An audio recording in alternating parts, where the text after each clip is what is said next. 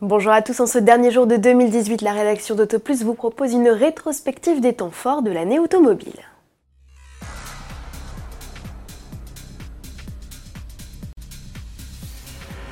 Il s'en est passé des choses cette année, nous vous les avons racontées au fil de nos 249 JT.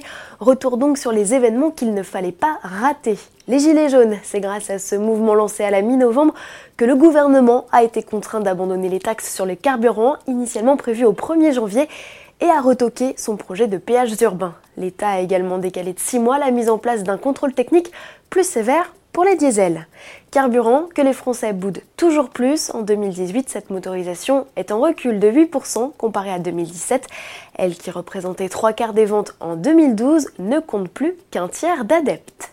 80 km/h, mise en place au 1er juillet 2018, la mesure d'abaissement de la vitesse sur le réseau secondaire fait toujours débat.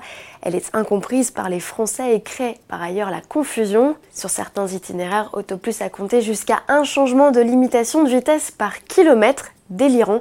Soulignons que le nombre de morts sur les routes chute de 7% entre décembre 2017 et novembre 2018. Le 80 km/h n'en est pas plus responsable que la hausse des prix des carburants. En effet, les Français ont globalement moins roulé cette année. Route, un audit alarmant sur l'état de nos infrastructures a été publié en juillet 2018. Bilan 2000 km de voies sont endommagés et 840 ponts présentent à terme un risque d'effondrement. Des conclusions qui font froid dans le dos. Ça aussi, ça s'est passé en 2018, le premier accident mortel entre un piéton et une voiture autonome. Après des mois de pause, la société Uber a été autorisée à reprendre ses essais aux États-Unis. Le cadre est néanmoins très strict puisque les véhicules ne rouleront plus de nuit, sous la pluie et à une vitesse de plus de 40 km/h. Stationnement en France, fini les PV à 17 euros. Désormais, le stationnement payer est sanctionné d'un FPS, d'un forfait post-stationnement. Son montant est déterminé par la municipalité et peut aller jusqu'à 60 euros. Heureusement, certains maires ont fait le choix de la gratuité, et cela dans 70 communes de France. L'actualité, c'est aussi l'arrestation surprise de Carlos Ghosn, l'ex-dirigeant de l'alliance Renault-Nissan Mitsubishi, incarcéré depuis le 19 novembre, a été mis en examen pour avoir minimisé ses revenus. Il fait aujourd'hui l'objet d'un troisième mandat d'arrêt au Japon et voit sa garde à vue prolongée jusqu'au 11 janvier. En fin 2018, c'est aussi la disparition soudaine de Sergio Marchionne. L'ancien président du groupe Fiat Chrysler, âgé de 66 ans, est décédé des suites de complications opératoires. Il était à la tête de l'entreprise depuis 14 ans. L'actualité automobile 2018, c'est aussi et surtout des nouveautés. Peugeot a sorti le grand jeu en dévoilant simultanément la deuxième génération de sa 508 et sa déclinaison break. Mais le modèle qui a marqué tous les esprits, c'est incontestablement le concept hommage à la 504 coupée. Le e-légende, une pétition a même été lancée pour réclamer sa mise en production. Chez Citroën, la Star CLC5 Aircross, le cousin du Peugeot 3008, est enfin disponible en France plus d'un an après son lancement en Chine. C'est avec une version chinoise du SUV qu'Autoplus a réalisé un défi d'envergure, rallier Pékin à Paris. Ultime étape de cette aventure, une visite aux salariés de l'usine de Rennes-la-Janais où le modèle est assemblé. L'occasion pour notre équipage de confier les clés de sa monture au directeur qualité de l'usine et il n'a relevé qu'un petit grincement au niveau de l'amortisseur droit, pas mal après un périple de 17 000 km. Chez DS, 2018 marque l'entrée en matière d'un SUV urbain, le DS3 Crossback.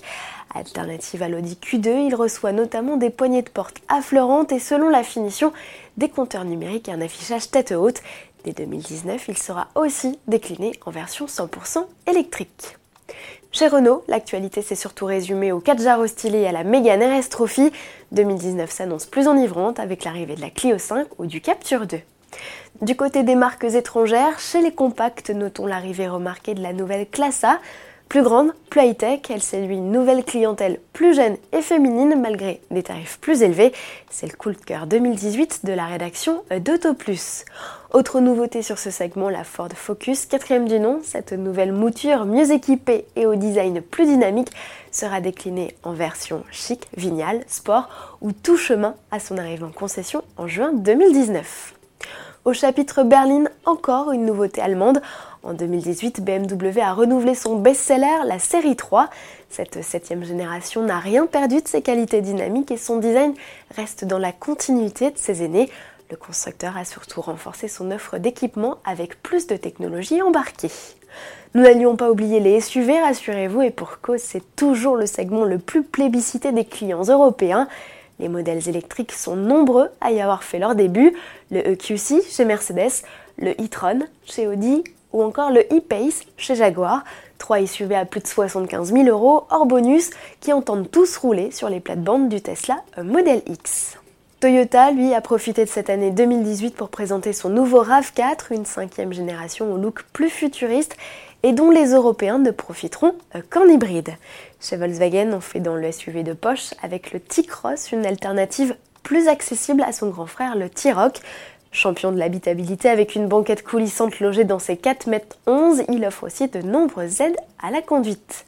Le cousin Seat, lui, a lancé le troisième SUV de sa gamme, le Taraco. C'est son premier modèle 7 places. Il est proposé avec deux essences et deux diesel de 150 à 190 chevaux. Plus chic, le Cullinan, premier modèle surélevé de Rolls-Royce. C'est aussi le premier véhicule du constructeur britannique à disposer de 4 roues motrices. Sous le capot, il embarque le célèbre V12 Stylite 75 dont la puissance a été poussée à 571 chevaux. Pour finir, pas de SUV, mais un 4x4, un pur baroudeur. J'aurais pu vous présenter le Mercedes Classe dont la deuxième génération a fait ses débuts en avril 2018, mais j'ai préféré vous reparler du Suzuki Jimny, le baroudeur de poche toujours basé sur un ancestral châssis échelle remplace une troisième génération au catalogue depuis 20 ans. Il reçoit un 1,5 litre essence de 102 chevaux. Son succès est déjà phénoménal. Pour finir, les sportives, du beau monde a été présenté en 2018, la Senna ou la Speedtail chez McLaren, la Aventador SV Iota chez Lamborghini ou encore la Divo chez Bugatti et la DBS Superleggera chez Aston Martin. Mais la plus attendue de toutes n'est autre que l'iconique 911 de 8ème génération. La Type 992 a été retouchée avec prudence. Elle n'est pour l'heure déclinée qu'avec un unique 6 cylindres 3 litres biturbo de 450 chevaux.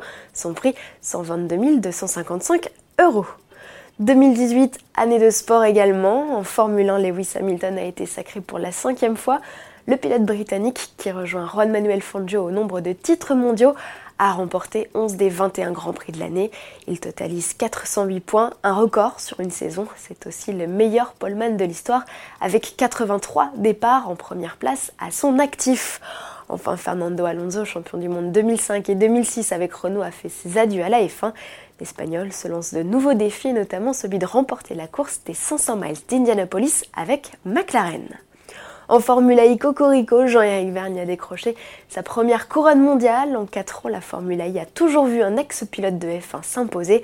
Jeff succède à Nelson Piquet Jr., Sébastien Muebi et Lika Di Grassi. Le pilote français semble prêt à tout pour réitérer la performance. Il a terminé deuxième de la première épreuve de la saison 2018-2019 en Arabie Saoudite après une pénalité. Du côté du rallye, Sébastien Ogier et Julien Ingracia n'ont rien lâché. C'est en Australie, ultime manche de la saison, qu'ils ont décroché le sixième titre de leur carrière. Le duo tricolore engagé dans l'écurie privée Ford M Sport rejoindra en 2019 les rangs de Citroën.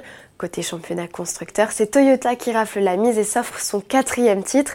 Le dernier sacre du japonais remontait à 1999, l'époque Oriole Sense. Enfin, coup dur chez Peugeot, le constructeur a stoppé toutes ses activités en sport automobile.